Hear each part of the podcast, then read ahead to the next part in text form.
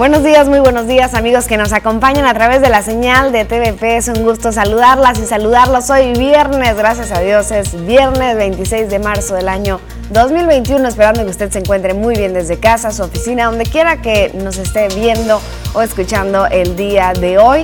Un nuevo día y bueno, ya fin de semana. Gracias por estar con nosotros. La invitación es para que se quede las próximas dos horas de información desde este momento hasta las 9 de la mañana. Mi nombre es Rosalba Wong y saludo con muchísimo gusto a mi compañero Fernando de Aragón. Buenos días, Fer.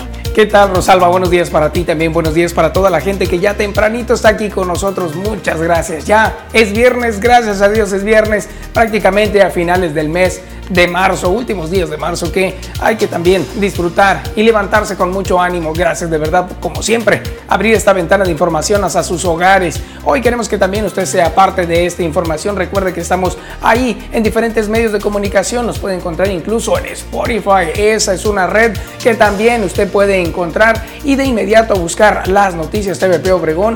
Y esa información también continuará en las redes sociales para seguir compartiéndose. Así que hágalo. Recuerden que se pueden comunicar con nosotros a través de nuestro WhatsApp 6442-042120. Platíquenos qué es lo que pasa en su comunidad, de dónde nos está viendo, si tienen algún reporte, denuncia, pásenos dirección exacta y también número de folio si ya ha puesto este reporte ante autoridades. Así es, y hoy tenemos mucha información de lo que han dicho las autoridades de salud en las últimas horas, así que hay que estar muy pendientes porque la vacunación en algunos de los lugares más cercanos, incluyendo Cajeme, ya es una realidad para este fin de semana. Así es, así que ponga mucha atención porque tendremos todos los detalles de la vacunación. Si ayer le llegaron a usted algunas imágenes por WhatsApp y se pregunta, ¿son reales?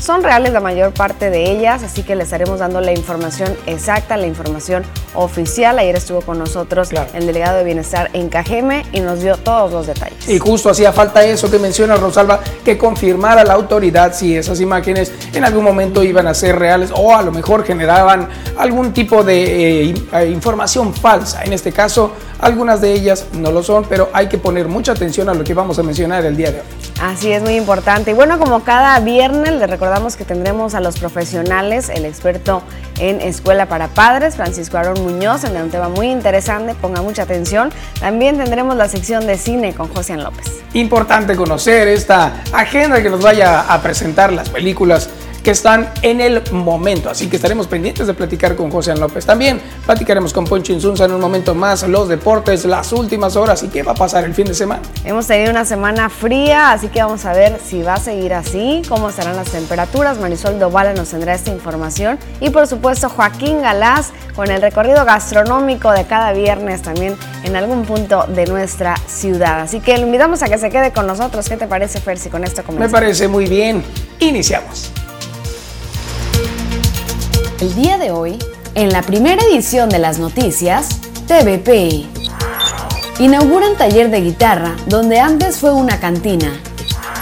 Reconstrucción del Tomás Oros Gaitán arranca para el próximo lunes.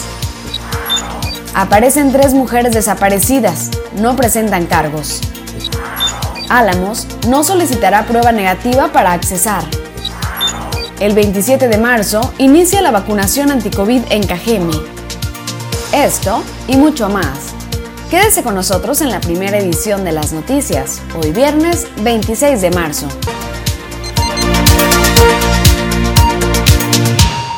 Si es real, si es oficial, iniciará la vacunación a partir de mañana, la primera etapa de vacunación para adultos mayores en el municipio de Cajeme a través de 21 puntos entre escuelas, parques y plazas públicas, tanto en el área urbana como rural. Iniciará este sábado 27 de marzo la vacunación anti-COVID-19 a adultos mayores en el municipio de Cajeme con el biológico Pfizer, proceso que las autoridades proyectan dure cuatro días y que será totalmente gratuito, afirmó el secretario del Bienestar, Bernabé Arana Rodríguez.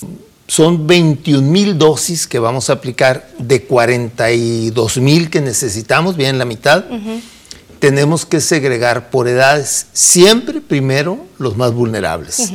En este caso, el sábado vamos a vacunar adultos de 80 años hasta 100. Detalló que el domingo 28 de marzo se vacunará a adultos mayores de entre los 75 a los 79 años de edad, el lunes 29 a personas de entre los 70 a los 74 años, mientras que el martes 30 de marzo a los adultos de entre 60 a 69 años de edad. El funcionario adelantó que quienes no alcancen a vacunarse en esta primera etapa podrán hacerlo en el mes de abril cuando se espera arriben a Sonora grandes cantidades de vacunas. En el casco urbano, los puntos de vacunación se ubicarán en las colonias Villa Bonita, Tepeyac, Cincuentenario, Municipio Libre, Ruso Boquel, México, Valle Verde, Beltrones, Centro, Monte Carlo, Luis Encinas, además del ejido Cuauhtémoc en el campo 5, Cocorit, Esperanza, Marterre Gómez, Pueblo Yaqui, Quechehueca, Buenavista y en el ejido Francisco Villa. Hay que llegar desayunados los adultos mayores, hidratados y medicados, o sea, sus medicamentos que toman, eh, llevarlos consigo. Si tenemos aglomeraciones, tenemos mucha demanda temprana, vamos a empezar a segmentar por horas de estos 50 o 100 a esta hora, estos a otra hora, para que no estén esperando. Con edición de Manuel Bracamontes informó para las noticias TVP, María Celeste Rivera.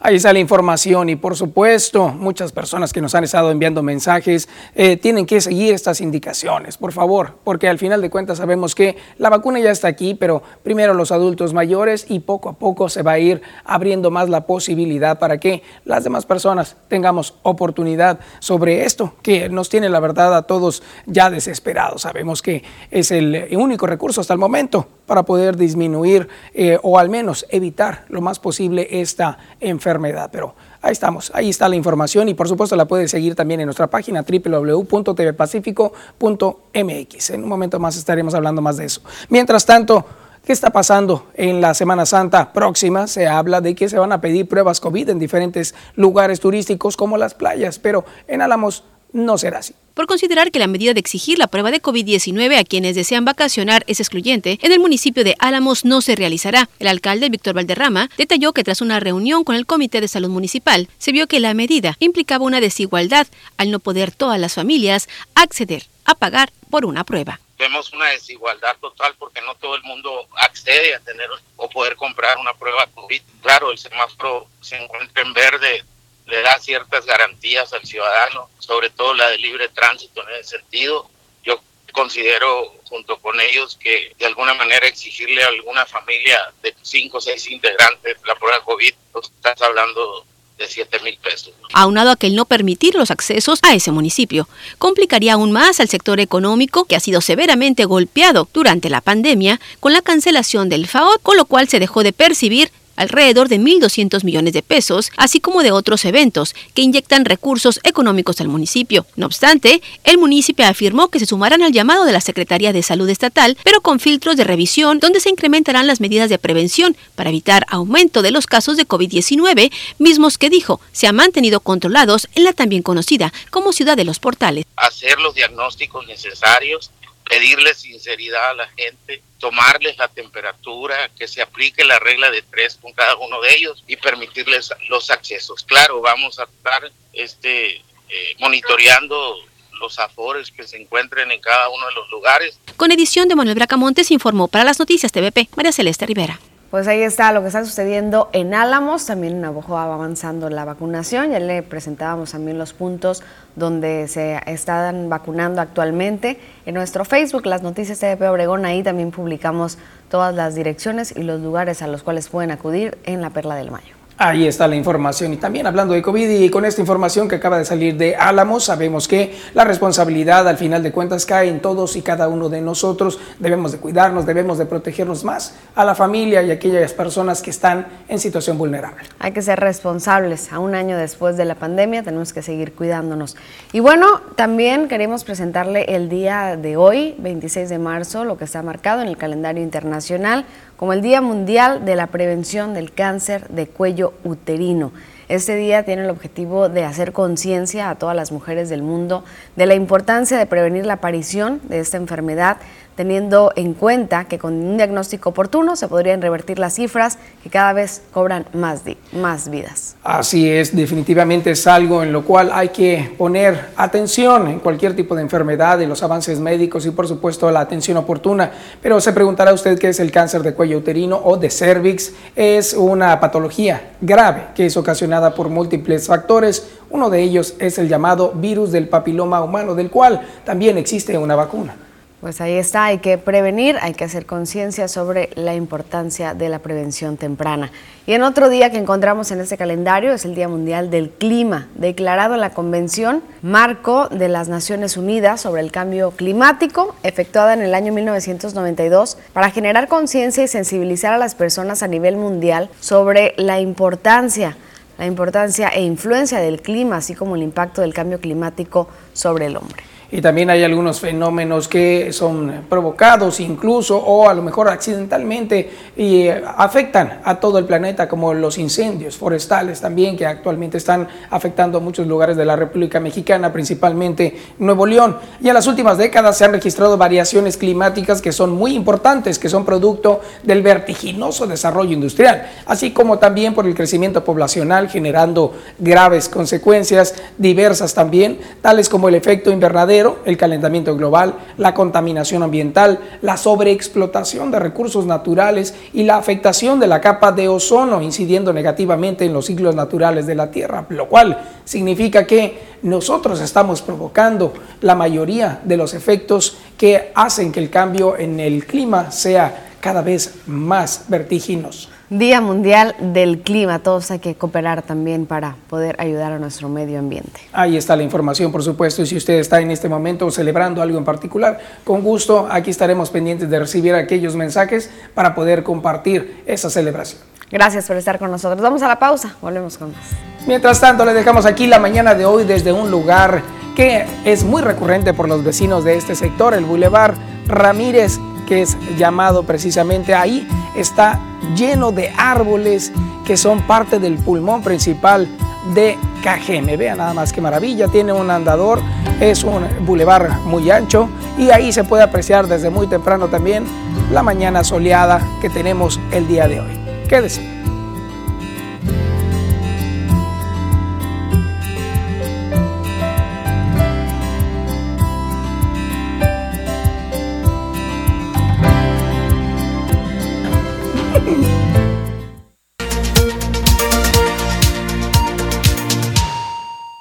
Con más información. Ahora queremos que nos acompañe a hacer un recorrido por los diferentes periódicos que circulan a nivel nacional, a nivel estatal y a nivel municipal. Venga para acá. Iniciamos con lo que está apareciendo en el primer periódico. Ahí vamos a ver la portada de El Universal. Como siempre, le invitamos a hacer este recorrido junto con nosotros. Prohíben a la Guardia Nacional persecuciones en caliente. Ordenan elementos en Baja California no perseguir a criminales para evitar accidentes y pérdidas de recursos. Así la información que aparece en el periódico, veamos otro. Se trata de El Sol de México. En este pudimos encontrar que cancela el INE el registro de Salgado Macedonia, información que de primer minuto de la mañana de ayer está circulando. También a Raúl Morón de Michoacán. Argumenta que los aspirantes no presentaron sus informes de gastos de la pre-campaña. Vamos ahora a ver lo que aparece en el Excelsior. El INE baja al toro de la candidatura. Aprobó cancelar registro de Félix Salgado, también este tema, por siete votos contra cuatro. El Consejo General determinó que el aspirante morenista a la gubernatura de Guerrero no entregó informes de ingresos y gastos de precampaña. López Obrador dijo hay una campaña contra Morena. 42 candidaturas de Morena a nivel local y federal echaron para atrás los consejeros del INE en su sesión de ayer. Así la información que aparece en este, en este periódico y tenemos otro periódico que está circulando, La Jornada, y toma precisamente esta información. Y se trata porque es ah, algo que el presidente ha estado exigiendo. Golpea a INE, a la 4T, tumba a Salgado y a otros 39 candidatos, menciona en su titular. Dice que denuncia al presidente la estrategia política para frenar el cambio, retira derecho a, registrar, a registrarse a todos los aspirantes de Morena en Guerrero, el INE. También baja Raúl Moronzo, abanderado en Michoacán con votaciones de 7 a 4 le quita cartas para diputaciones federales y alcaldes. Temprano, López Obrador pidió al instituto recapacitar, no ignorar fraudes. Vamos ahora a ver lo que está apareciendo en Milenio. Por norma de Trump, México no acoge a deportados, dice Biden. El presidente de Estados Unidos, que ya piensa en la reelección, reclama que una norma aprobada por Trump se utilice para negativa a recibir familias de indocumentados. Así lo que está sucediendo en las últimas horas cuando hay cientos, miles de eh, personas que están tratando de llegar a Estados Unidos y cruzar la frontera. Tenemos ahora información de este periódico Reforma. Menciona que tiran candidaturas a Salgado y Morón, más del mismo tema. Decide el INE retirar los registros para no justificar por no justificar las precampañas. También inhabilitan a decenas de, morenistas por la falta de reportes de gastos y de actividades. Arremete Andrés Manuel López Obrador y también Morena contra el instituto. Vamos ahora a ver lo que está apareciendo en el siguiente periódico. Se trata del Expreso. Llega vacuna a Agua Prieta, Cajeme y Navojoa. Inicia hoy aplicación de dosis contra COVID-19. Atenderán a los adultos mayores. Solo quedará pendiente Hermosillo, que también ya habían anunciado los lugares de vacunación de la capital del estado. Así es, ahí están algunos de los eh, lugares que también mencionaron, pero bueno, es parte también de la información que está circulando por acá en el imparcial. Veamos, ahí es un periódico a nivel estatal, pero tiene una noticia internacional. Lamentablemente son tres las personas que han muerto y 41 rescatados en un naufragio de inmigrantes en España. El pesquero El Fari fue el primero que avistó el cayuco de los inmigrantes. Llegó al muelle de Porís de Albona con dos fallecidos y cinco supervivientes. Vamos ahora a ver lo que aparece en portada del siguiente periódico. Se trata de El Sol de Hermosillo. Confinamiento por COVID disminuyó accidentes. La autoridad correspondiente reveló que en 2020 también bajó la cifra de personas lesionadas por esta causa. Así lo que aparece desde este periódico, desde la capital. Tenemos ahora lo que está apareciendo en la región. El tiempo de medios Opson dice que presentan proyecto para el Tomás Oros. Debe cumplir especificaciones, eso dice la SEDATU, con el objetivo de que los jóvenes y adolescentes de Cajeme y también de toda la región sur de Sonora cuenten con una escuela nacional de béisbol donde no solo tenga la oportunidad de jugar profesionalmente, sino también de estar becados a universidades del país y el extranjero. Así es como los funcionarios de SEDATU presentaron de manera virtual un proyecto de remodelación que aquí se lo vamos a presentar.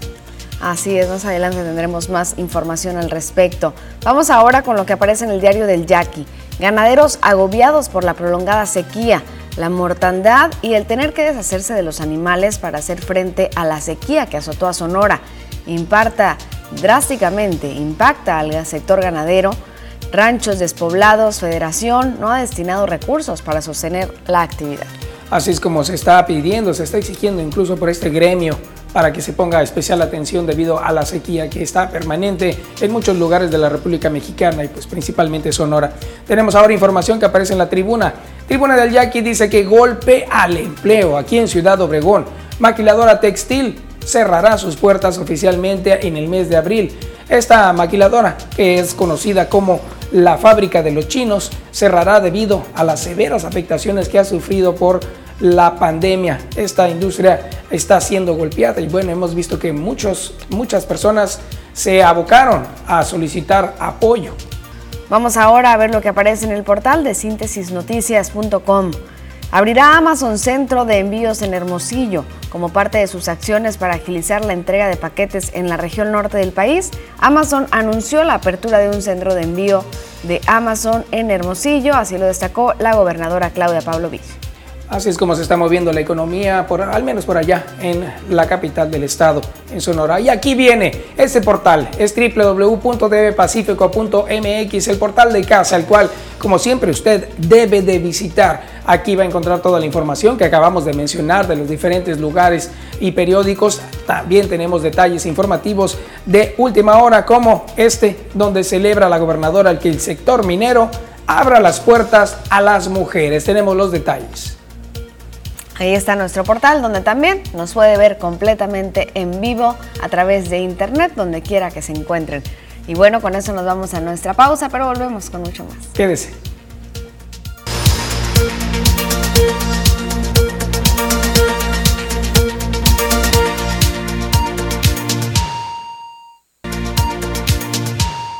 Y bueno, una información que ocurrió este jueves, le platicamos algo que sucedió en la laguna del Nainari y bueno, se da a conocer que una señora de la tercera edad cae de las lanchitas de la laguna del Nainari y dijo que es de Irapuato, Guanajuato y dice, ya mero, moría ahogada en Obregón, dijo la señora, que se llevó un gran susto la tarde del jueves, una señora de 58 años, Dulce María de Jesús, al caer a las aguas de la laguna cuando estaba en un paseo en las lanchitas acuáticas pertenecientes a James Botes y Kayaks, ubicadas ahí en la novia de Cajeme.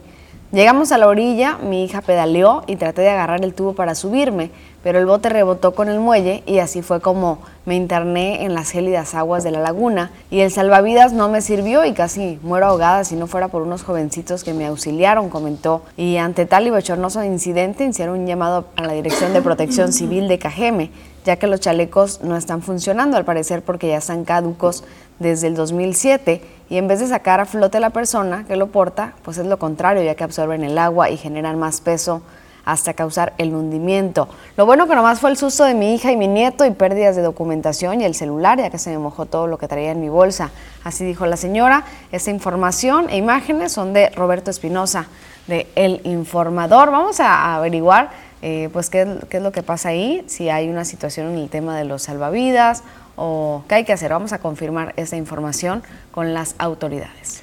Claro que sí, ahí están los detalles de información y bueno, eh, esto pudo eh, ser, la verdad, algo lamentable, pero afortunadamente la señora salió ilesa de estas aguas de nuestra novia de Cajeme, que eh, tanto, tanto queremos. Tenemos ahora información de otro índole. Ahora se trata de eh, lo que está ocurriendo precisamente en el ámbito minero. Está sucediendo que efectivamente la gobernadora da a conocer que celebra que el sector minero le abra las puertas a las mujeres Sonora es el principal estado productor minero en México y es vital que esta área tan importante sea fortalecida por organismos de nivel nacional e internacional y que además promueva el espacio a mujeres sonorenses como lo hace Mujeres WIM México.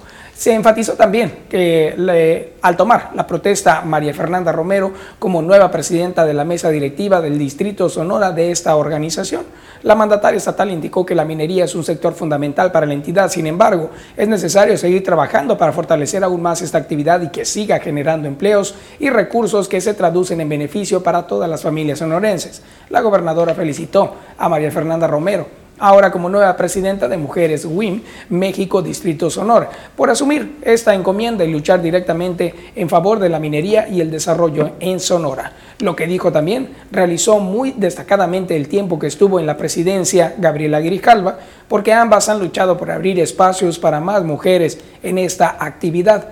Karen Flores Arredondo, quien es directora de la Cámara Minera de México, la Camimex, destacó a Sonora como la principal entidad productiva en minería en el país y reconoció la labor hecha por María Fernanda Romero. Dijo que está convencida que hará un papel, un buen papel en esa responsabilidad, así es lo que ha mencionado. Y bueno, definitivamente en todos los ámbitos eh, las mujeres siempre han participado. La minería es uno de los lugares que poco a poco también empiezan a ser más reconocibles, porque hay muchas mujeres que desde antes han empezado a trabajar también ahí y ahora es más, es más la afluencia y por supuesto la aprobación para que así suceda. Qué maravilla. Buena noticia. Vamos a una pausa, no se vaya, regresamos. Para cada día o para algún evento en especial, viste con estilo impecable, cómodo y elegante.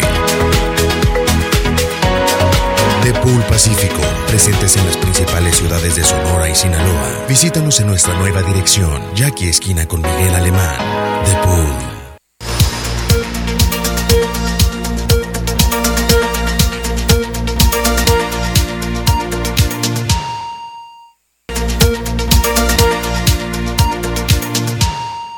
Ya estamos aquí de regreso con más información y Poncho con los deportes. Bueno, Poncho, Poncho. está con los deportes. Poncho está con los deportes y está listo para los deportes. Listo, exactamente, ya con el avance deportivo Fernando. Qué ¿Cómo madrugas tú para traer toda esa información, eh? Qué bárbaro. Ya ves. A ver, entonces, cuéntanos, danos el avance. Pues mira, el día de ayer platicábamos del triunfo que había sacado el equipo mexicano frente a los Estados Unidos en el preolímpico. Que muchos pensaron que era así como que... Mm, pues sí. Y la verdad es que por acá también yo ah. pensé lo mismo. también pensé. Ah, pues es que El preolímpico, pues se supone que México debe de avanzar sin ningún problema. Así avanzó, sin ningún problema, ganando los tres partidos de la fase regular. Realmente el partido bueno que hay que ganar es el cuarto encuentro, aunque suena un poco raro, pero ese es el que se debe de ganar. Quedan cuatro equipos, México frente a Honduras, perdón, eh, México frente a Canadá y Estados Unidos frente a Honduras. Los ganadores de estos dos partidos avanzan a los Juegos Olímpicos. Así de simple, así de sencillo. Eh, faltan dos plazas por eh, llegar, dos plazas por llenar más bien para los Juegos Olímpicos. El equipo mexicano va a tratar entonces de ganarle al equipo canadiense para formar parte de esa de esa primera o segunda plaza que falta de la CONCACAF y Estados Unidos para vencer a Honduras y ser otro, otra parte del equipo Mm, de lo, del área de CONCACAF que vaya a los Juegos Olímpicos. El día domingo va a jugar el equipo mexicano frente a Canadá. De ganar se concreta el pase, de perder México quedaría fuera de los Juegos Olímpicos de Tokio 2020. Y digo 2020 porque a pesar de que es 2021, el Comité Olímpico, Olímpico Organizador dice, Fernando, que ellos quieren que se les siga llamando Tokio 2020 porque obviamente los temas de Mm, organización y todo esto, la inauguración, la clausura, tú sabes, tenían en mente el 2020 como algo eh, atractivo, ¿no? En cuanto al show espectacular que hacen en cuanto a inauguración y clausura. Entonces, ellos dicen que se les sigan llamando Juegos Olímpicos de Tokio 2020 porque así se van a llamar. Claro, y bueno, además de ser una decisión en la cual eh, suena, la verdad, muy atractiva, el hecho de que tenga eh, connotación incluso eh, muy, eh, ¿cómo se puede, podemos decir que es eh, muy publicitaria? En ese ambiente. Sí, sí, sí. Pero, 2020. pero ahí también hay otra cosa. Todo lo que se ha gastado para hacer este tipo de actividad publicitaria, mercadológica, obviamente es necesario recuperarla. Entonces, no podemos dejar de lado esta oportunidad. Y, y, qué mejor que hacerlo de esta manera, que se siga manteniendo entonces el logotipo de las Olimpiadas del 2020. Efectivamente, Fernando. Y bueno, ahorita que comentabas eso, eh, no va a haber turistas. Ya está decidido para Tokio Turistas no va a haber. Lamentable, ¿no? Por supuesto. Pero bueno, vamos a hablar de Isaac Paredes, el campeón bateador de Liga Mexicana del Pacífico, el cual milita con el equipo de los Venados de Mazatlán acá en el invierno mexicano y que pertenece al equipo de los Tigres de Detroit, juega en la Liga de la Toronja en Florida, en estos momentos en Dunedin, Florida, pero ayer le llegó una mala noticia a Isaac Paredes y es que su manager AJ Hinch y el cuerpo técnico decidieron enviarlo junto a otros peloteros a la sucursal de AAA. Y realmente eh, es algo que se veía venir porque Isaac Paredes no tuvo una buena serie del Caribe, o sea, quedó campeón bateador y en la Serie del Caribe, perdón, en la postemporada estuvo muy bien, apoyó muchísimo a Naranjeros de Hermosillo, pero la Serie del Caribe para acá se apagó totalmente Isaac Paredes. Y los entrenamientos primaverales no le sentaron para nada al Tigre, al nativo de Hermosillo. Y bueno, ante esa situación batió de 31 turnos, 5. De 31, 5 con un cuadrangular. Entonces, el cuerpo técnico me parece que toma la mejor decisión Sí duele porque obviamente es un mexicano, pero enviarlo a la sucursal AAA donde hay un nivel más bajo, pero donde se va a desarrollar mucho mejor, yo creo que va a ser una eh, excelente decisión. Es una excelente decisión para que ahí desarrolle más su talento, que logre adquirir confianza, logre soltarse bateando y cuando esté en la cúspide, en lo más alto, eh, Isaac Paredes, entonces sí, llamarlo al primer equipo y entonces sí que se suelte bateando con los Tigres de Detroit, pero por lo pronto se va a la sucursal AAA. Claro, bueno, inclusive también hay muchos mexicanos que lograron entonces sobrepasar esta, que hablábamos hace unos días eh, de eh, el escaparate, el escaparate lo logré, ya ahora sí ya me voltearon a ver y entran entonces directamente al área de las grandes ligas, pero en este caso a él le fue diferente, no, Sale del roster. Muy mal le fue. Este, Lo habíamos platicado en Serie del Caribe, pésimo rendimiento el que tuvo con el equipo de Benjamín Hill, con los tomateros de Culiacán, y reforzando. Era, ¿Iba con Detroit, dijiste? Eh, sí, está con el equipo de los Tigres ah, de Detroit. Y el equipo de los Tigres de Detroit, al igual que otros 14 equipos de grandes ligas, es, entrenan en Florida y otros 15 equipos entrenan en Arizona. ¿Por qué en estos dos estados? Porque son, como es primavera e invierno,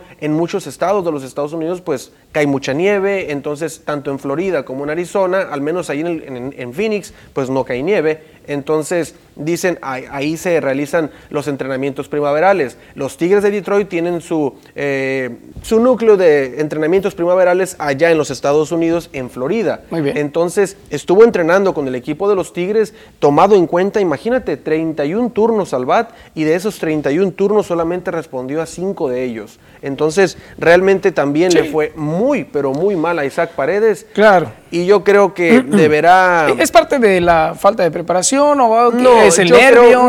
¿qué, es lo que crees que haya sucedido? Puede, que sean dos cosas. Diste en una, los nervios y la otra puede que sea que esa es la que yo creo que es, que es el slump ofensivo en el que cae cualquier pelotero. Mm. Eh, de repente caen en un bache de que no batean y no batean y empiezan, tienen que hacer mucha práctica de bateo, tienen que el, el cuerpo técnico y sobre todo el coach de bateo agarrarse con él y tratar de hacer prácticas diarias y muy, muy este, largas para poder sacar a este muchacho de ese hueco que en el que ha caído en la ofensiva, pero sí, le hace falta muchísimo. Sí, uno cuando se mete a una caja de bateo y empiezas a lanzar la máquina y no le das y no le das, empieza a subir el estrés y empiezas a sentir como que, a ver, esto no me lo va a ganar. Eh, eh, imagínate ahora este jugador. Cuando vienen, cuando vienen picheos a 90, 95, 100, millas. Y, y la atención de todas aquellas personas que están eligiendo a los especialistas especiales para poder ir a las próximas temporadas a partir del 1 de abril. Entonces es, es de verdad muy, muy estresante. Exactamente. Isaac Paredes debutó en el 2020 con el equipo de los Tigres, eh, con el equipo grande en las grandes ligas, pero no había gente. Dice otro punto muy importante, no había gente en los estadios y eso puede ser un factor importante para, para quien sea en cuanto al tema de los nervios, porque ahora hay gente que si saben que estás, no estás haciendo bien las cosas, hay gente que se desespera y empieza a buchear. Entonces los abucheos pueden ser también algo eh, que juegue en contra del pelotero, más en un mexicano que obviamente llegas como mexicano allá y te van a exigir mucho, porque por algo te vieron en México, por algo te traen hacia acá y quieren que estés rindiendo a la par de los hombres de, grandes ligas, ¿no? Entonces, Isaac Paredes yo creo que se toma la mejor decisión, Duele, claro que duele porque es un mexicano, pero sin lugar a dudas ahí en AAA del equipo de los Tigres de Detroit, ahí se va a desarrollar mucho mejor y pronto seguramente lo estaremos viendo de vuelta con el equipo de los Tigres,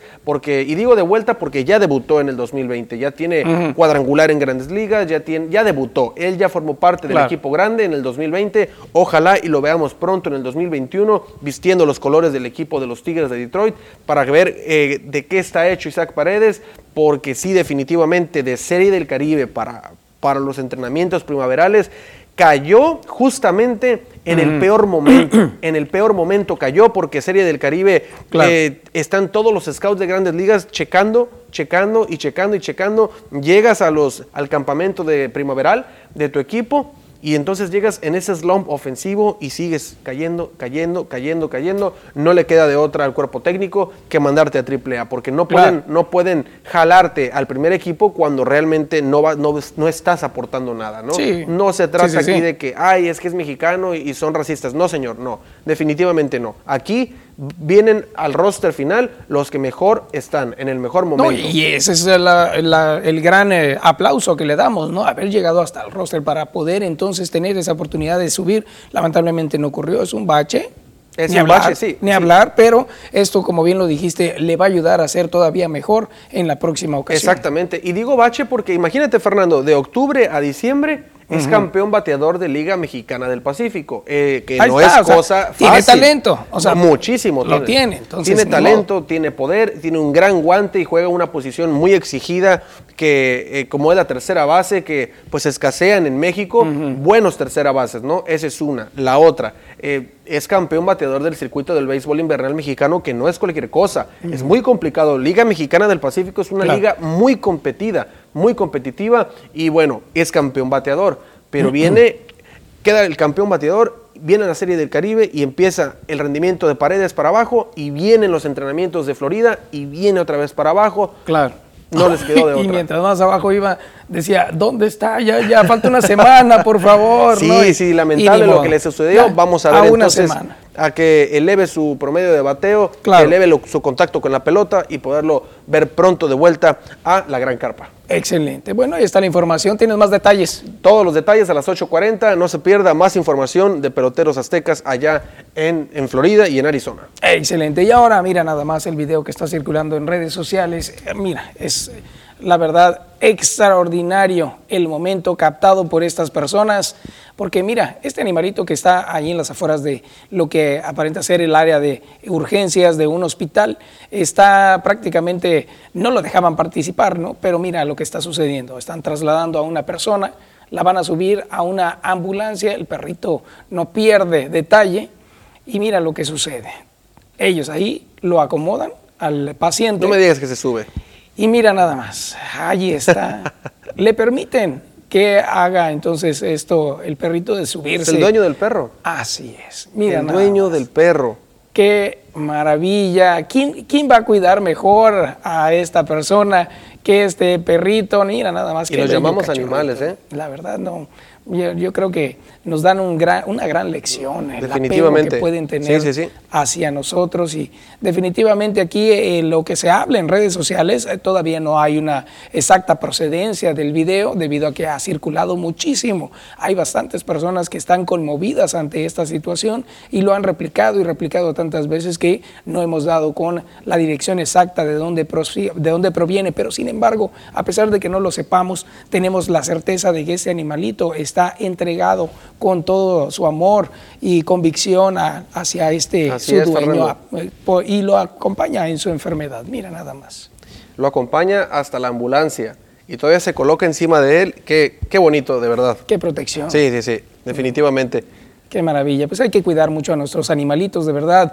Eh, son unas mascotitas bellísimas que si uno les da alimento, protección, abrazo, cariño, ellos responden igual y todavía. Ve nada más, la manera de responder. ¿Qué manera? Qué, ejemplo. Gracias por compartir el video, de verdad, todos ustedes sigan compartiendo. Aquí estaremos pendientes de darlos a conocer. ¿Tenemos? Tenemos más información a las 8.40. Antes de irnos, feliz cumpleaños a Roxana Rivera. Está celebrando su cumpleaños el día de hoy. Un fuerte abrazo. Eso.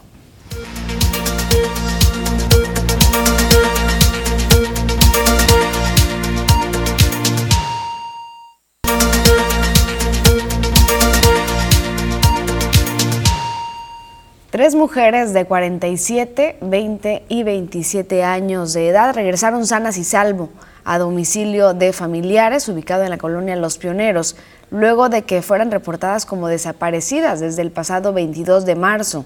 Noemí Selene Caro Valdés, de 47 años, Alejandra Yalvani Rodríguez Caro, de 27, y América Paulette González Caro, de 20, no presentaron lesiones, lo que fue constatado en presencia de familiares por personal de la Fiscalía General de Justicia del Estado de Sonora. El pasado 23 de marzo, en el Centro de Atención Temprana de la Fiscalía de Sonora, se recibió la denuncia por probable persona desaparecida o extraviada, luego de que a las 20 horas del día 22 se perdió contacto con las tres personas. Se expuso en la denuncia que habían salido a un domicilio ubicado en la colonia Constitución, ya que recibieron un llamado de que varios sujetos estaban robando o saqueando la casa de la expareja de una de ellas. La tarde de este miércoles 24 de marzo, la familia de las tres personas informaron a personal de la Fiscalía que volvieron a su casa, por lo que se procedió a comprobar que no presentan lesiones y están sanas y, salvo.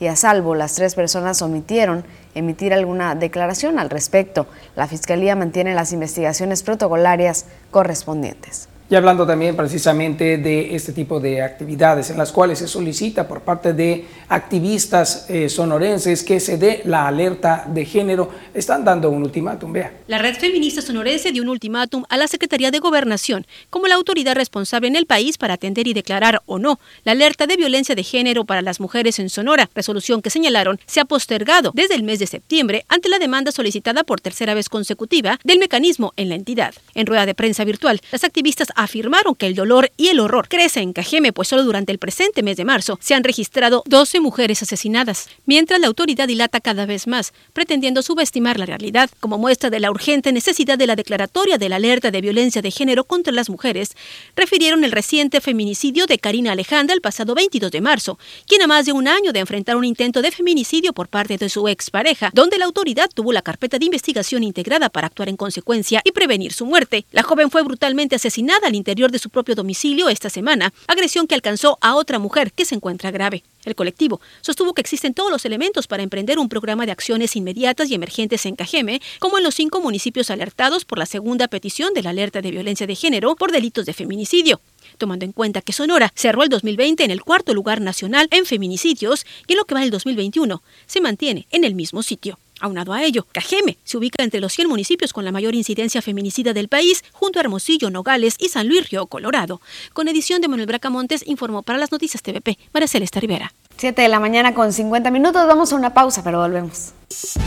Nunca fue tan fácil verse bien. Ana Armas, Hairdresser. Actitud hacia la belleza. Un lugar que entiende lo que quieres y cómo eres. Ana Armas, Hairdresser. Profesionales que van de la mano con las mejores marcas del mundo. Ana Armas, Hairdresser. Tu mejor experiencia en belleza.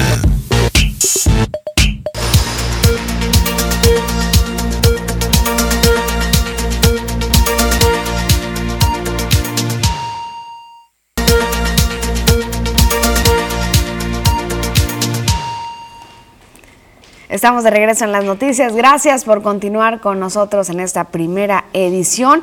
Y bueno, tenemos más información de lo que está sucediendo en el ámbito eh, de la vacunación, lo que da a conocer la CTM sobre las vacunas. Es una declaración que acaba de emitir este este, esta Confederación de Trabajadores de México, quien está considerando que el sistema de vacunación implementado por el gobierno federal se ha ido pervirtiendo y mezclándose con cuestiones electorales y partidistas.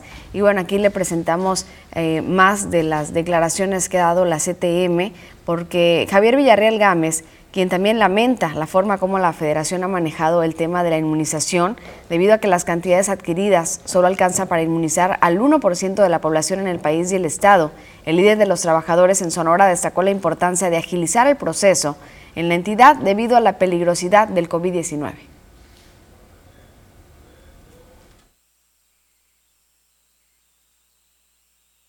Primero pediríamos que lleguen las vacunas, es increíble lo que se ha tardado, eh, cómo vamos a la cola en los, países en el mundo.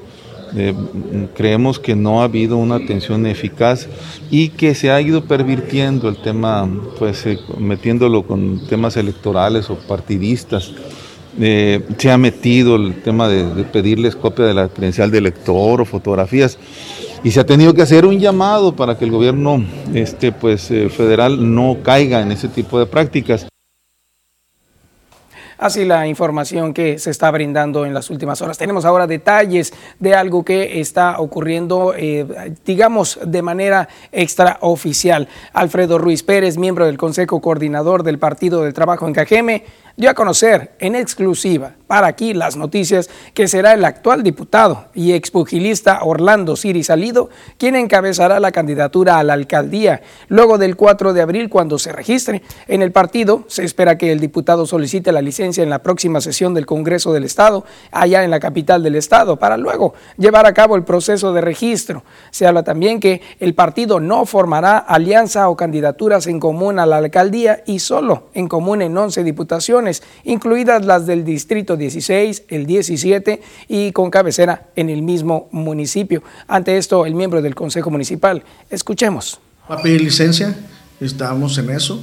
Este próximo días va a ser, como te digo, una rueda de prensa donde va a anunciar su licencia y se va a separar de su cargo para iniciar la, eh, el proceso que quiere como nuestro aspirante a la presidencia municipal de Cajeme. Y bueno, tenemos información también del candidato a la gubernatura del estado de Sonora, Alfonso Durazo Montaño, quien continúa en gira, donde se da a conocer en, la gira que se hizo, donde se buscará un impuesto minero que beneficie a cananenses.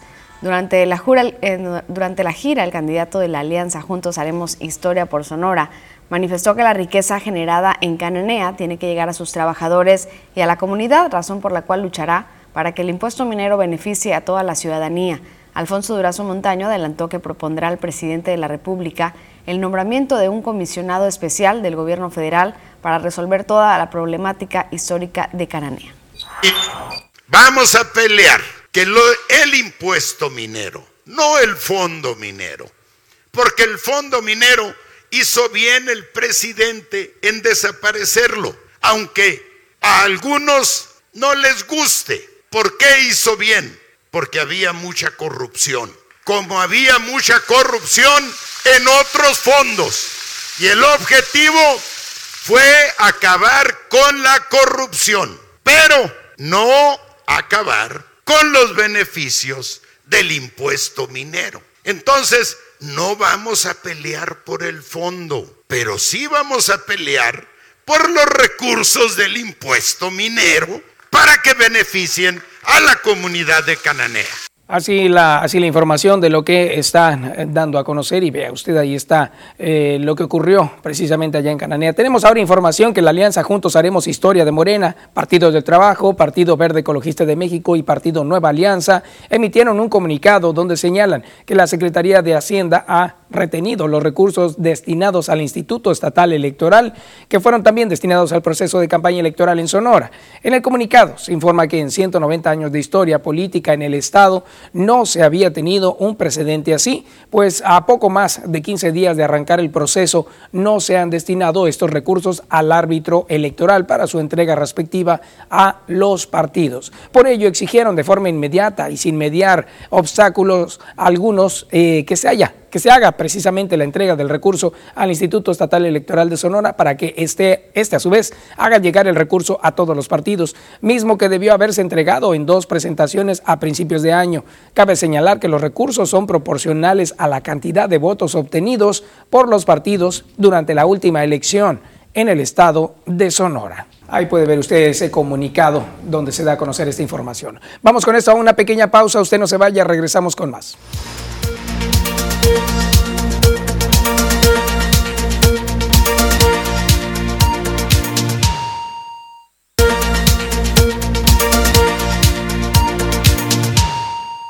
Hoy en Escuela para Padres platicaremos acerca de las tres figuras de los padres y madres en casa. Muy buenos días, Francisco Aaron Muñoz. Buenos días, Rosalba, qué gusto verte por acá y saludos a todo el auditorio. El gusto es nuestro, como siempre, poder aprender y seguir las recomendaciones para padres de familia. Así que papá, mamá en casa vayan por su libreta, sus notas en el celular donde vayan a anotar, porque va a estar muy interesante el tema. Así es, Salva. Tomen nota, presten bastante atención. Recuerden que todo conocimiento no aplicado se va, se pierde, se olvida. Así que, aunque sea poquito, la acción que tú emprendas va a ser muy significativa para el futuro armonioso de, tu familia y, la relación con tus hijos en cuanto a los vínculos. Miren, eh, la primera figura de la que quiero hablar que el padre eh, debería contemplar, considerar y tomar en cuenta es una figura eh, que brinde seguridad seguridad en el hogar, seguridad a la pareja, seguridad a, los niños. Eh, eh, es, esta figura que le digo que el padre o la madre debería contemplar tener, es una figura que brinda ese, e, e, ese arropar, ese no va a pasar.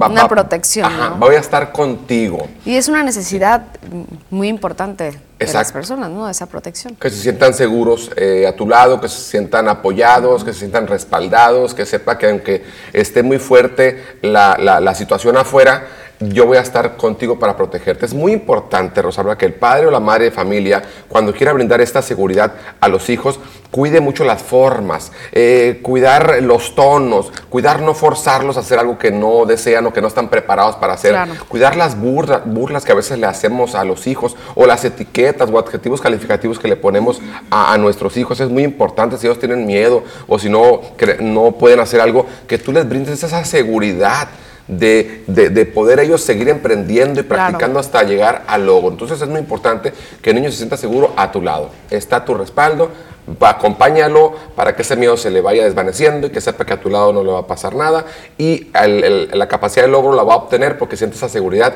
que e ir andando, andando, va a llegar a, donde quiera llegar. Claro, muy importante. Entonces, que padres y madres brinden seguridad a sus hijos. Ajá, exactamente, no ridiculizarlos, no etiquetarlos, ni poner adjetivos y siempre brindarles esa confianza que vamos a estar bien y lo vamos a lograr. La segunda, la segunda figura, Rosalba, que quiero compartir con, con el auditorio es una figura de respeto. ¿sí? una figura de respeto. Es muy importante, madre o, padre, que tú eh, logres el respeto, pero que tomes en cuenta que el respeto se gana respetando por favor, toma muy en cuenta eso. Eh, cuida tu tono, cuida las formas, eh, cuida tu comportamiento, porque al final de cuentas somos un los niños son un reflejo de nosotros, ellos aprenden de, cómo nos ven. Entonces es muy importante, siempre, siempre, aunque tú estés muy triste o enojada eh, o angustiada, trates a los demás con respeto. No puedes exigir lo que no das. Esa frase dice mucho, ¿no? Tú das respeto, vas a obtener respeto y también es importante no permitir falta de respeto. También poner límites es llegar a un momento de armonía y de respeto. Pero al, hablar de una figura de respeto estamos hablando más que nada del ejemplo, ¿verdad? Y, de autoridad. y que traten así con, con ese respeto también a Exacto. Los hijos. Una figura de respeto es tener, es sinónimo de una figura de autoridad. ¿sí? Yo soy una, una, autoridad, pero no autoritaria ni punitiva, sino que una autoridad, una autoridad eh, respetuosa y amorosa empática, que no soy negligente, soy mediador, soy democrático, entonces asertivo, donde puedo expresarme lo que pienso y siento sin lastimar al otro y juntos hacer equipo para buscar un bien común en comunidad. Y es parte también de lo que los hijos necesitan de sus padres, ese respeto, tanto eh, la figura de seguridad como el respeto.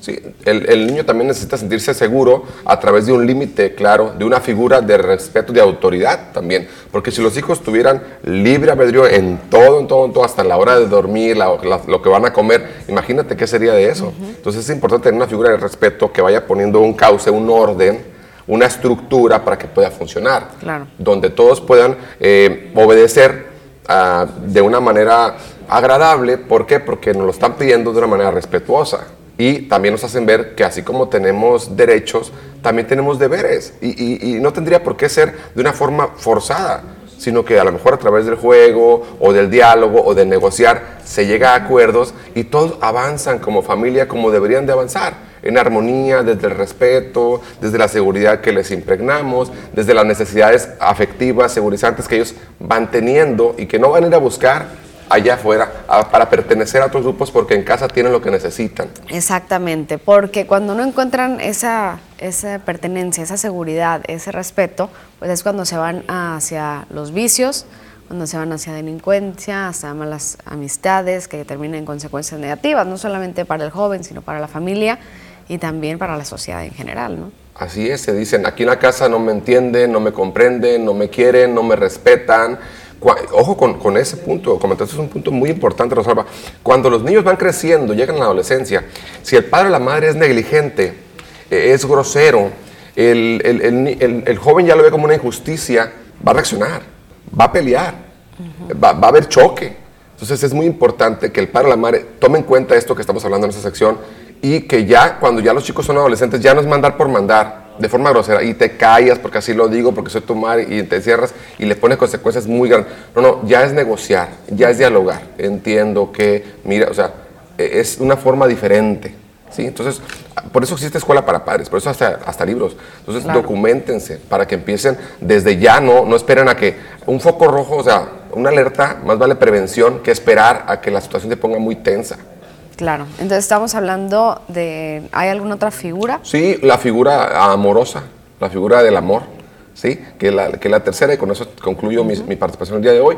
Mira, eh, el amor es más grande que el odio, ¿sí? Cuando nosotros como padre o madre tenemos en nuestro corazón amor, vamos a poder brindarlo a la pareja, a los hijos o a la vida. Es muy importante tomar en cuenta que no puedes dar lo que no tienes. Muy importante. Para que pueda funcionar tu alrededor tienes que primero estar bien contigo mismo, tener una paz interior, una salud mental, una armonía emocional para que puedas brindarte con los demás. Siempre, siempre sea amoroso para que brindes en cada, en cada palabra, en cada acción, amor y que se sientan queridos por ti.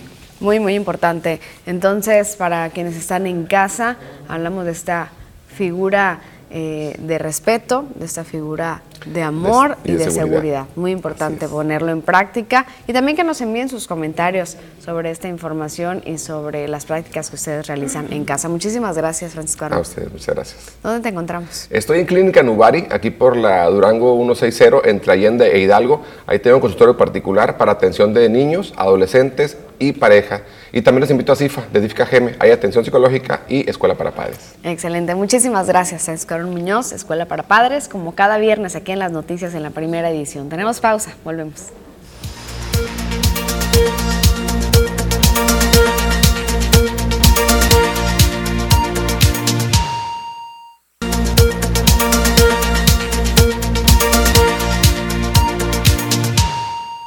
Aquí estamos ya de regreso con más información y bueno, me tiene sorprendido aquí la plática con José López, el experto de cine. Me está hablando precisamente de la situación que estamos viviendo actualmente con la apertura de los cines. ¿Qué tal? Buenos días, José. Buenos días, buenos días a todo el auditorio. Eh, y efectivamente, ahorita la gran apuesta es Godzilla contra Kong, esta película que se promete ser la gran, eh, el gran retorno de las salas en cuestión de taquilla y es la película del fin de semana que ya se estrenó desde el miércoles. desde el miércoles ya está en cartelera para quienes este, quieran regresar a las salas a ver algo espectacular. Yo creo que eh, para eso está este título del cual vamos a hablar ahorita. Y también está otra película que está en las salas comerciales que se llama El Protector. El Protector, esta película del director Robert Lawrence, que cuando tú ves este avance, pareciera que es una película de Clint Eastwood mezclado con las películas que ya Liam Neeson nos ha entregado antes, donde es el gran héroe y protector. el todopoderoso, el, todopoderoso, exacto. En esta ocasión es la historia de un ranchero de la frontera de Arizona, se convierte en el improbable defensor de un niño mexicano que huye desesperadamente de los asesinos del cártel que lo han perseguido hasta Estados Unidos. Justo en esto que estamos viendo, eh, cruzan la frontera eh, con México, cruzan ahí inmediatamente en Arizona, este ranchero se los topa y les dice, hey, pues aquí está pasando aquí, y estos villanos que son de un cártel del narcotráfico asesinan a la mamá, oh, sobrevive el pequeñito y eh, él como prometió cuidar al, pequeño, lo tiene que llevar hasta Chicago. Entonces, en este trayecto, este grupo de narcotraficantes está detrás de ellos con el propósito de, pues, de matar al pequeño.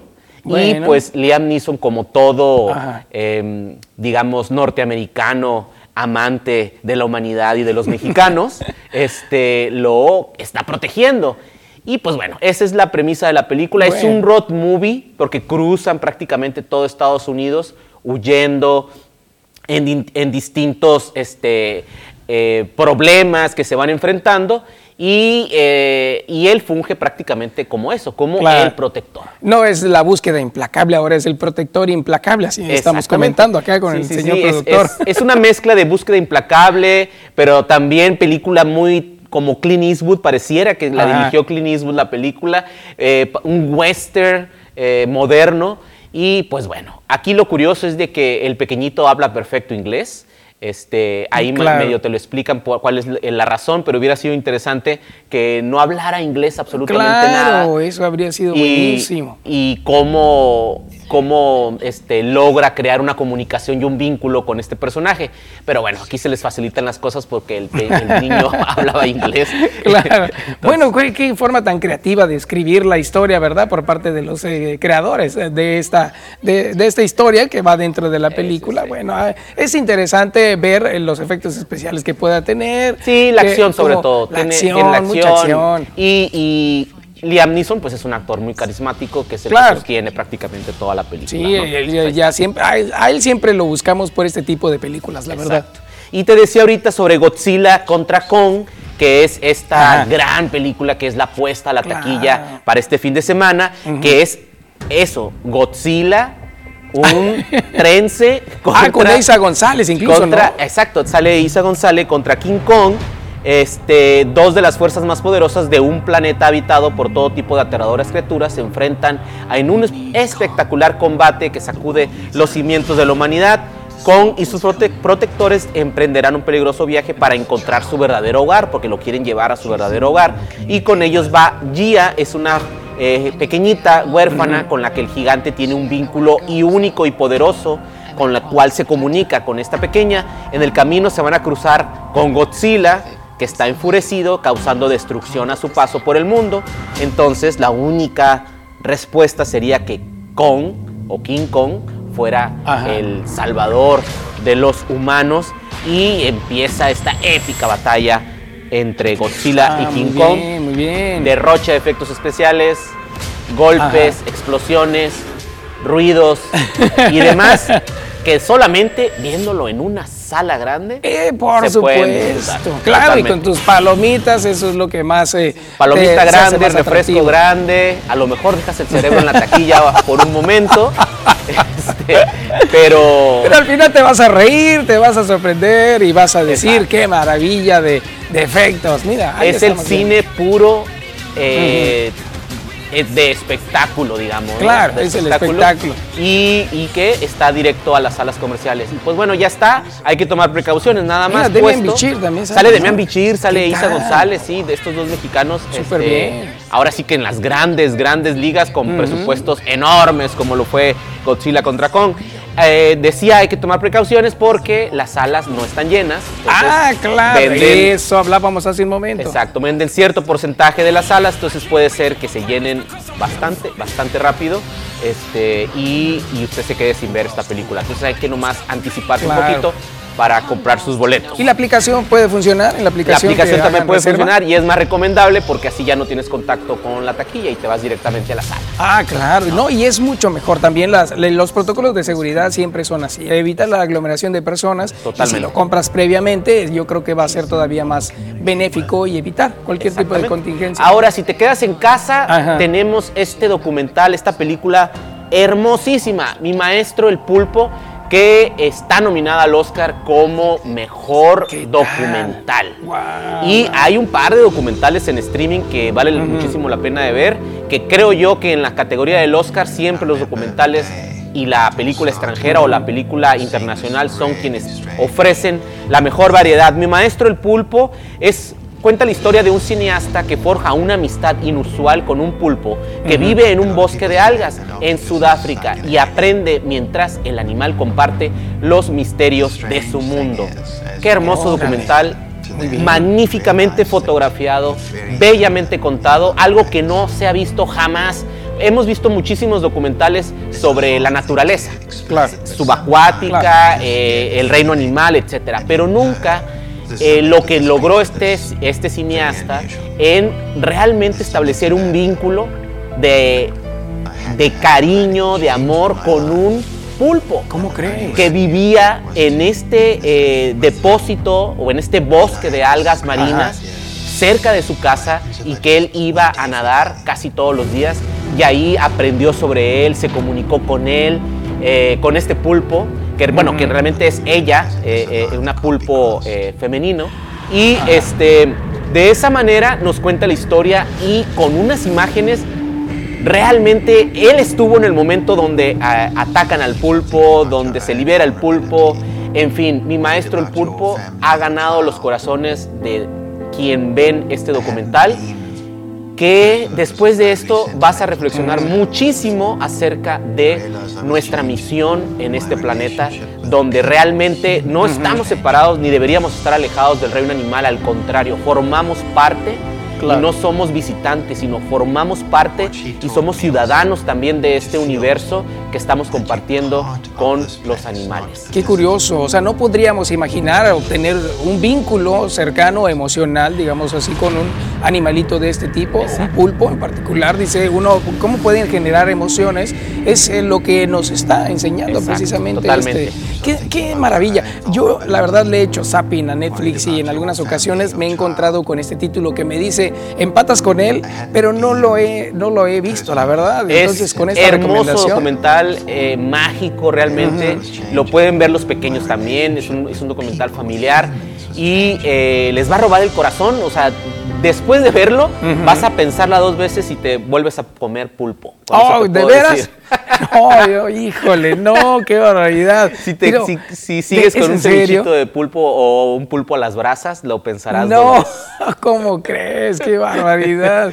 Oye, fíjate que los pulpos sí en, varias investigaciones han detectado que tienen un gran coeficiente. Totalmente, son muy, muy inteligentes, este, hacen operaciones, en fin. Entonces aquí híjole, es, este, este cineasta realmente hizo cosas mágicas con su cámara y logró momentos espectaculares eh, y estableció un vínculo que ahí está en la película. Ay, no nominada al Oscar, nominada al Oscar, vamos a ver cómo le va. No sé si verla, ya, ya me estás causando, mira, no sé, una sensación de. Tienen que verla. está en Netflix, suscriptores para que la aprovechen. qué maravilla. Muy bien, pues qué maravilla tener estas recomendaciones. Y bueno, ahí están las opciones para poder, si gustan ir al cine, que lo hagan con precaución. Y si quieren ver este documental desde casa, tranquilitos. Totalmente. Ahí están nuestras opciones para el fin de semana. Y eh, para más recomendaciones, José López en Twitter. Ahí estamos en comunicación y nos seguimos, claro que sí. José, como siempre, muchas gracias. Gracias a ti y hasta el próximo viernes. Ahí está la opción. Y ya lo sabe, ahí tiene José también un listado donde aparecen las películas que fueron nominadas a los Oscar. Así que si usted quiere saber cuáles son, entre ahí a sus redes sociales y puede verlas incluso con la recomendación de dónde poderlas observar. Ahí está la información. Vamos a dar una pausa, no se vaya, regresamos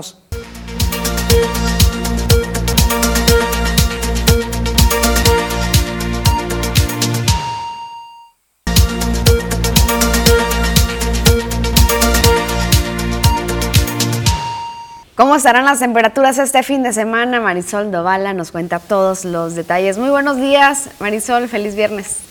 ¿Qué tal, Rosalba? Feliz viernes, sin duda el mejor día de la semana. Hay que disfrutarlo y mira, yo lista con toda la información que tiene que ver con el pronóstico del tiempo. Te escuchamos para prepararnos. Gracias. Iniciamos viajando por nuestra nación para conocer también las temperaturas actuales en los diferentes puntos de la República Mexicana. Le platico, esta mañana Tijuana amanece con un nublado, 11 grados centígrados, 14 para Chihuahua, la misma temperatura para La Paz, incluso la misma condición de cielo, un mayormente soleado. Guadalajara, Jalisco nos registra los 14 grados centígrados y en el sur del territorio nacional, ¿de qué manera va aumentando el termómetro? Acapulco con 25, 16 para Oaxaca, 26 para Tuxtla y de Yucatán alcanza los 27 grados centígrados. Nos concentramos en nuestro estado, en Sonora, para conocer también cómo amanecemos en los diferentes sectores, temperaturas y por supuesto que también las condiciones de cielo. Esta mañana de viernes en Navojoa, cielos completamente despejados con 15 grados, 13 para Ciudad Obregón, 14 para Guaymas y la capital, Hermosillo, con 14 grados centígrados. Y vea usted lo que tienen en común los diferentes sectores, cielos completamente despejados el sol en todo su esplendor. Navojoa, el pronóstico extendido para este fin de semana y parte de la próxima. Sábado y domingo, valores mínimos de 10 grados, máximas que alcanzan los 33. Para lunes, martes y miércoles, la temperatura mínima nos marca los 13 grados, máximas que alcanzan los 37, teniendo cielos completamente despejados y nubosidad pronosticada para el día de mañana en Navojoa.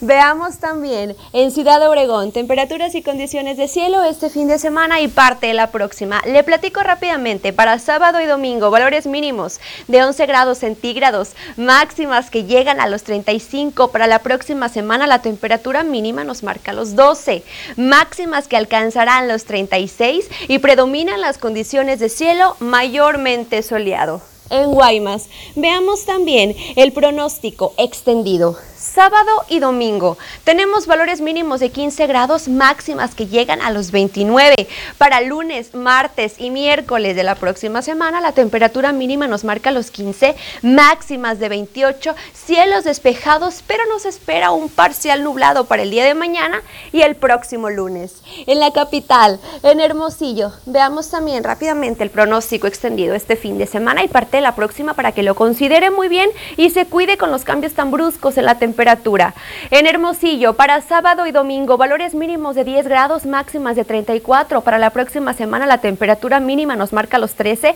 máximas de 35 y tenemos cielos completamente despejados. Pasemos ahora rápidamente también a conocer la fase lunar que esta se mantiene como cuarto creciente.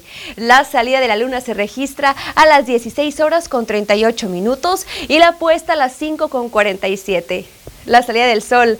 Esta mañana de viernes, ya fin de semana, a las 6 con 17 y la puesta a las 18 con 34 minutos. Rosalba, hasta aquí el reporte meteorológico de esta mañana. Muchísimas gracias, compañera. Que tengas un excelente fin de semana. Igualmente, Rosalba, excelente fin de semana. Gracias, Marisol Dovala. Y el pronóstico del tiempo. Vamos a una pausa, regresamos a las noticias.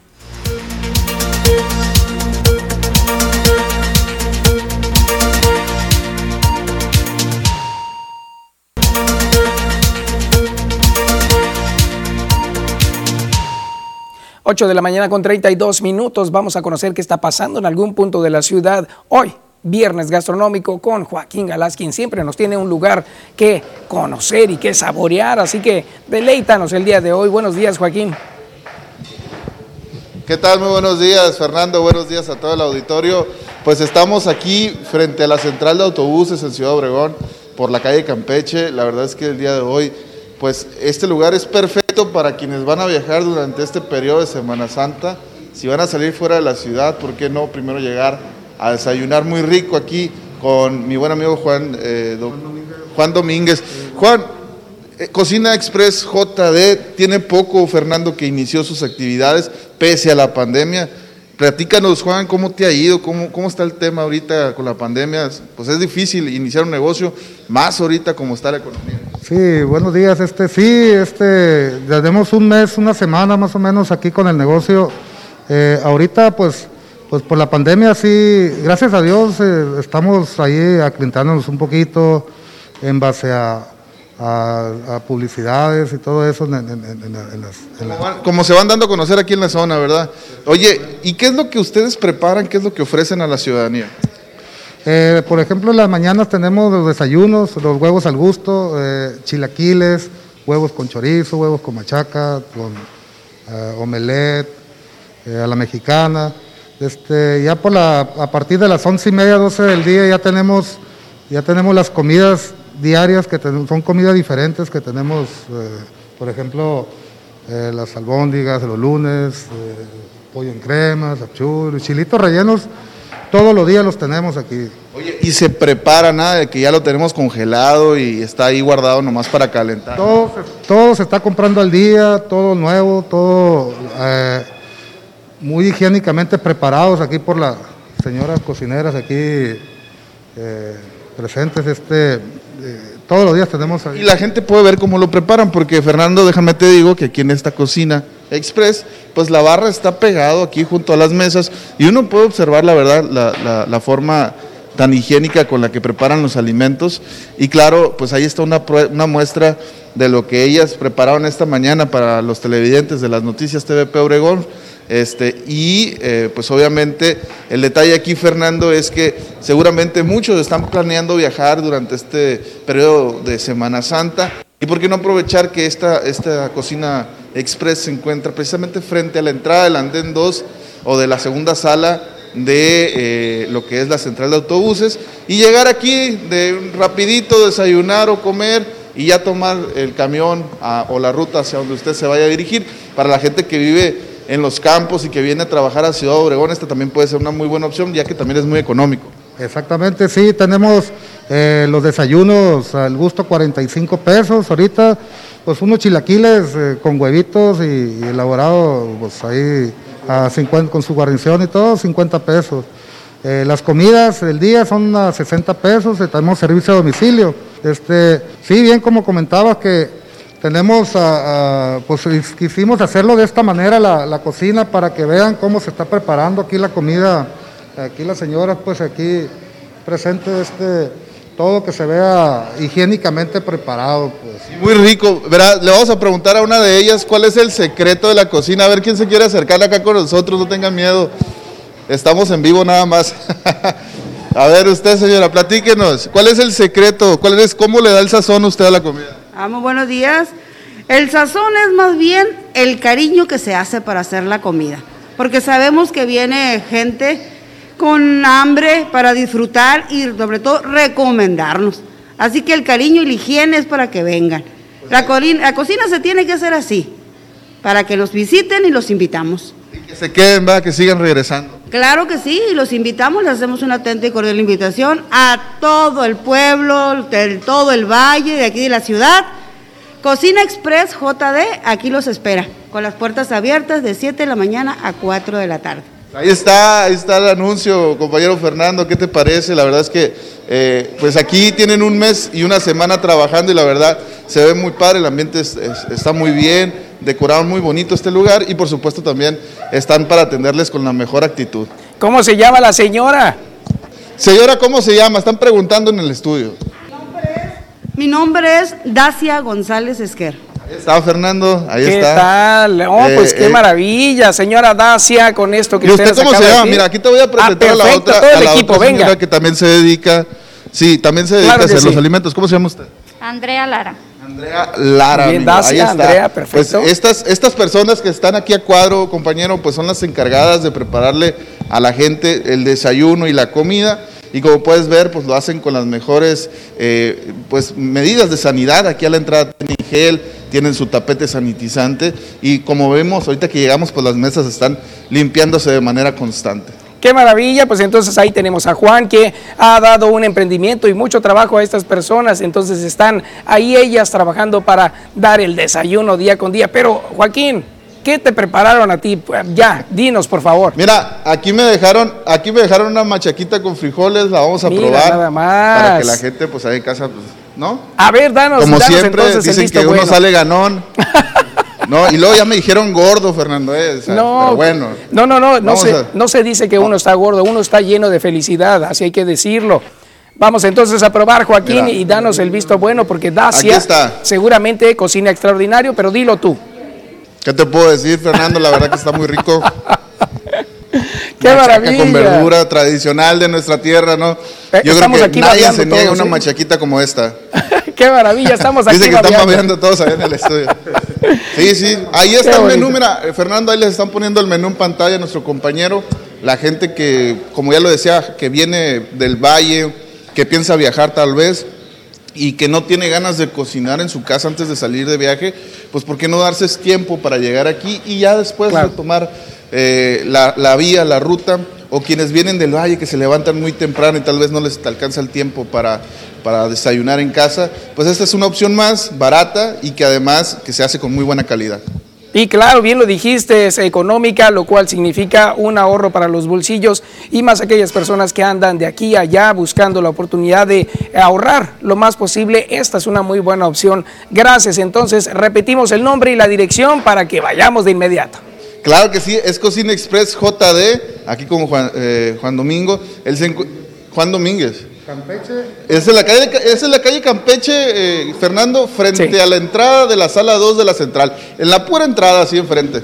Perfecto, excelente ubicación y muy bien, le mandamos un abrazo entonces a las cocineras Dacia y también por supuesto a la otra chica y también a Juan por estar eh, haciendo lo propio y buscando la oportunidad de seguir adelante. A ver, te quiere, te quiere preguntar algo a ti, Fernando. Yo A te ver. comunico tu Fernando, algún desayuno que se le antoje ahí para mandárselos ahí al estudio. Miren, no, qué barbaridad. No, porque es su cumpleaños el día de mañana. No, no, pues ya ahí le, mand- le mandamos su desayuno ahí. Muchas felicidades por adelantado. Muchísimas gracias a Juan por esto. A ver, amigo, ¿qué, Eh, qué es lo qué que barbaridad. deseas tú en este día de tu cumpleaños? No quieres que me ponga los moños, entonces, no, lo, lo, que, lo que deseen ellos con, con mucho cariño lo voy a recibir, yo no me pongo los moños, de verdad. Muy bien, ahí estamos. Pues entonces, muchísimas gracias, este compañero. Felicidades anticipadas. Esperemos Genial, que el día de mañana te la pases muy bien. Y lo estamos diciendo para que la gente que está en casa también se acuerde que mañana es tu cumpleaños y también puedas recibir muchas felicitaciones. Muchísimas gracias Joaquín de antemano y por supuesto el abrazo para ti y para todos ellos que se han ah, acoplado a esta felicidad que embarga desde hoy y todos los días hasta mañana. Muchas gracias Joaquín. Hasta luego, que tengan un excelente día a toda la gente en casa. Y bueno, pues nos vemos en el enlace del próximo lunes con mucho gusto, con más información aquí en las noticias. Claro que sí, te vamos a seguir durante el día con la información que puedas obtener y que nos puedas brindar a través de las redes sociales. Con esto vamos a una pausa, no se vaya, regresamos.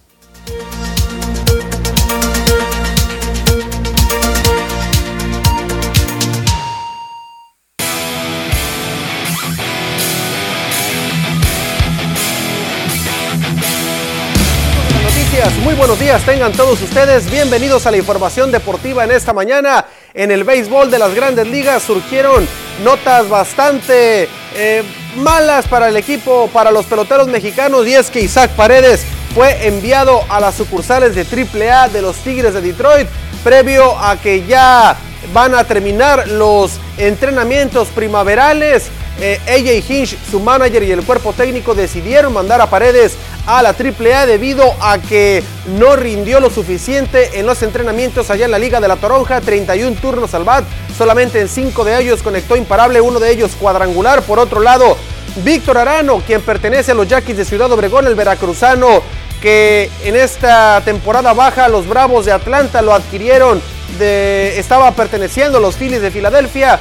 Finalmente también fue enviado a la AAA del equipo de los Bravos de Atlanta debido al bajo rendimiento que ha tenido. Vamos a esperar, por supuesto, en el desarrollo de la campaña 2021 cuando tanto Paredes como Víctor Arano y otros peloteros mexicanos quienes estarán en sucursales del béisbol de las grandes ligas pendientes entonces de su rendimiento para ver cuándo su organización esté lista para el llamado a los peloteros aztecas que militan en la AAA de sus diferentes organizaciones. Vamos a continuar con información y es que el América estaría pronto a vender a Sebastián Córdoba al Betis, un equipo que ya le ha comprado a varias joyas mexicanas, entre ellas el señor eh, Diego Lainez.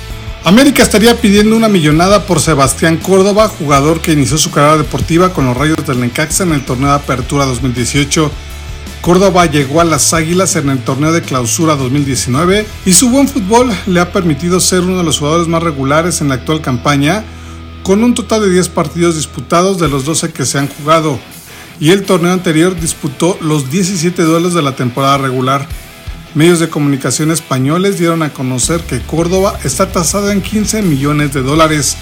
Uno de los clubes que ha preguntado por el jugador es el Betis, que ha sido un comprador frecuente de América Recientemente adquirió los servicios de Guido Rodríguez y Diego Laines.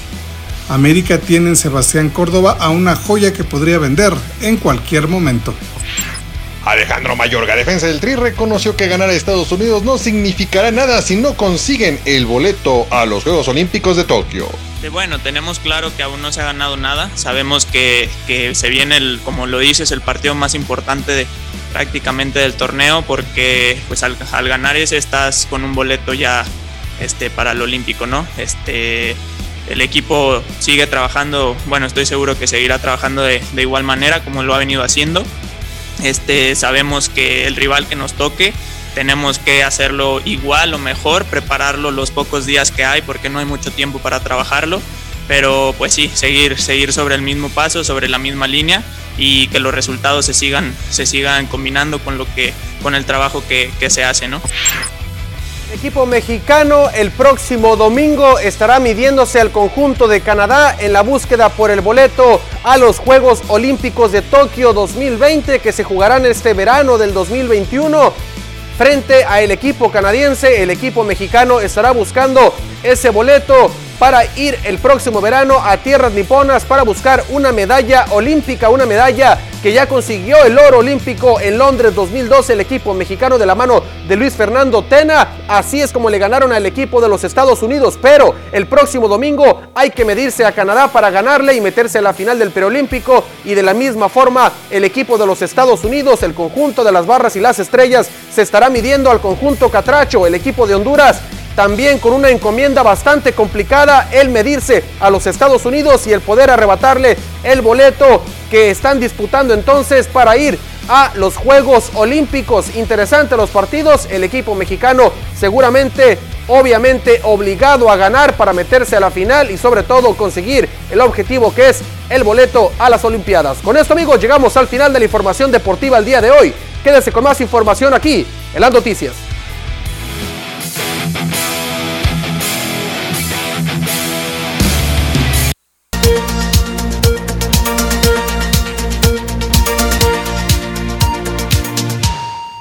Con los ataques armados que se han registrado en Cajeme hasta el día de hoy y durante las últimas horas.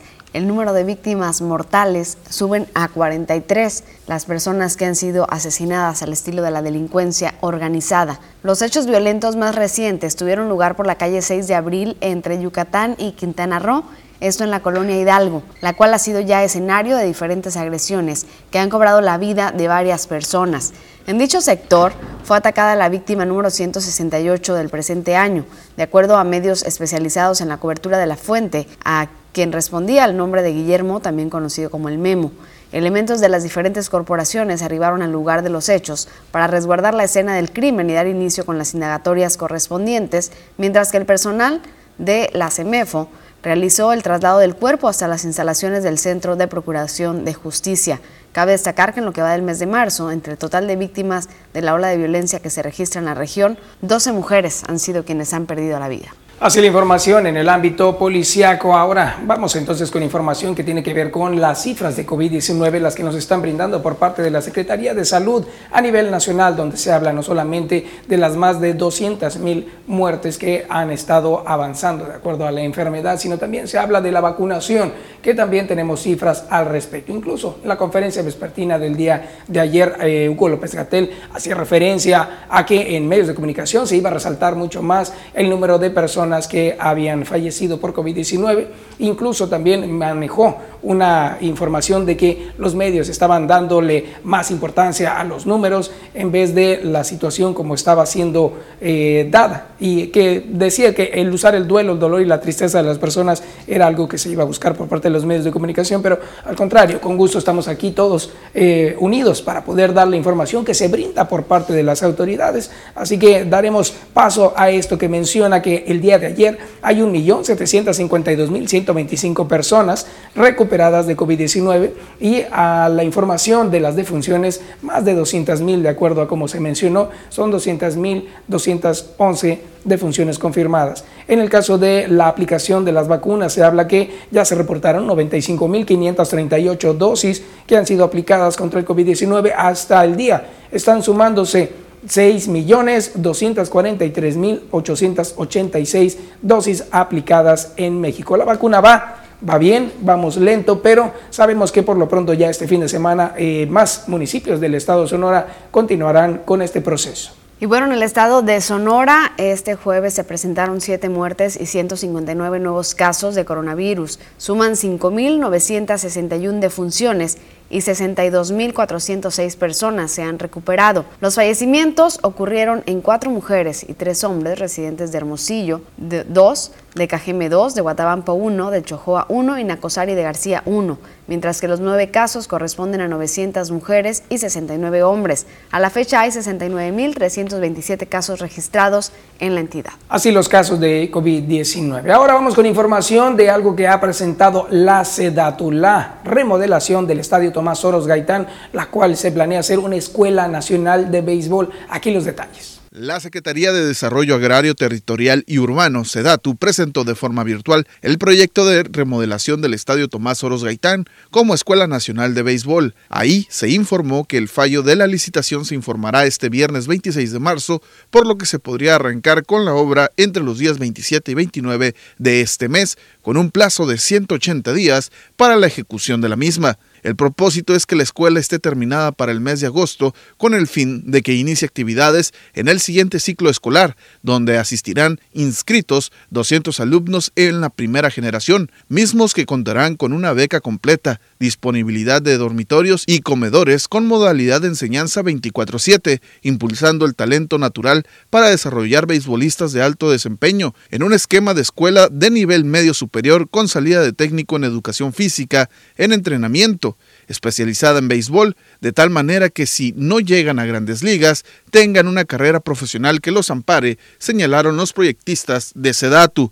El proyecto incluye, además del tema de la infraestructura deportiva, la construcción de un centro de convenciones, un centro de desarrollo para mejorar el entorno y las posibilidades de convivencia de la comunidad y el mejoramiento de las vialidades aledañas al TOC. Antes de concluir la reunión virtual, los funcionarios federales solicitaron al gobierno municipal el apoyo para disponer de las facilidades para el arranque y continuidad de la obra, así como contar con las medidas de seguridad necesarias con el fin de evitar riesgos para trabajadores, peatones y automovilistas que tengan necesidad de circular cerca del perímetro de la construcción. Con imágenes y edición de Jesús Gastelum, para las noticias Joaquín Galás. Ya lo mencionaron hace unos momentos, el día de mañana, 27 de marzo, estará cumpliendo años nuestro compañero Fernando de Aragón. Muchísimas felicidades adelantadas, Fer, de parte de todo el equipo de las noticias TVP Obregón, del equipo de TVP Obregón. Adelante, adelante. Nada más, qué Compañero Alan, aquí viene ya qué, bonito el respectivo pastelito para vamos Fernando a cerrar aquí, de Aragón, entonces, que está cumpliendo para... años. El día de mañana, sábado, le tocó.